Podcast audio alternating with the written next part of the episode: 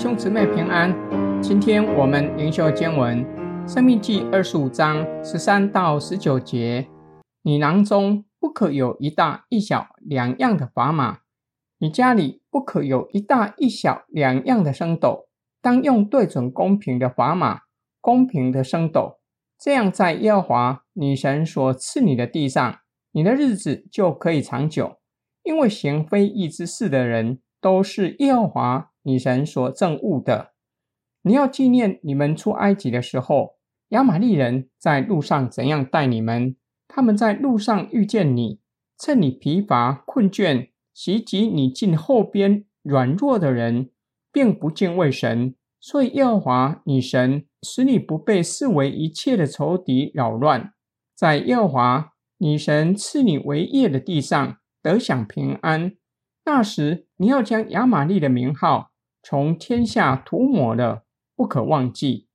十三到十六节，摩西指示以色列人，在他们中间不可以使用诡诈的手段对待他人，与人进行买卖不可偷斤减两，因为行不义之事的人为上主所憎恶的。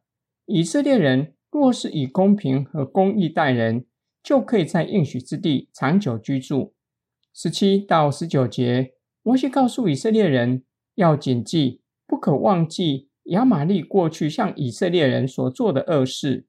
那时以色列人出埃及，亚玛力人趁着以色列人疲乏困倦的时候偷袭他们，并且击杀队伍中最后面，也是全以色列最软弱的一群人，极有可能是老弱妇孺，在体能上无法赶上前面的队伍。显示亚玛利人不敬畏神，因这缘故，上主会保护你，使你不被视为一切的仇敌扰乱，使你在应许之地得享平安。就要将亚玛利人除灭，使亚玛利人的名号从天下涂抹。今天经文的默想跟祷告，公义和公平是本段经文主要的指示。除了与人买卖要公平公义。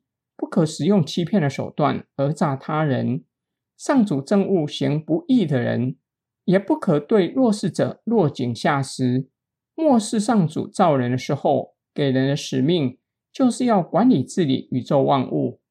当以色列人在迦南地居住很长一段时间后，也以野蛮的手段对待社会中软弱的族群，神兴起先知，严厉的责备君王和官长。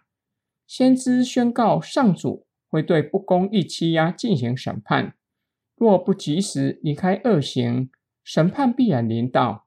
现今虽然不再有哪一个国家是神权政治体制，但是并不会因此就可以不用向上主交账，可以免去上主的审判。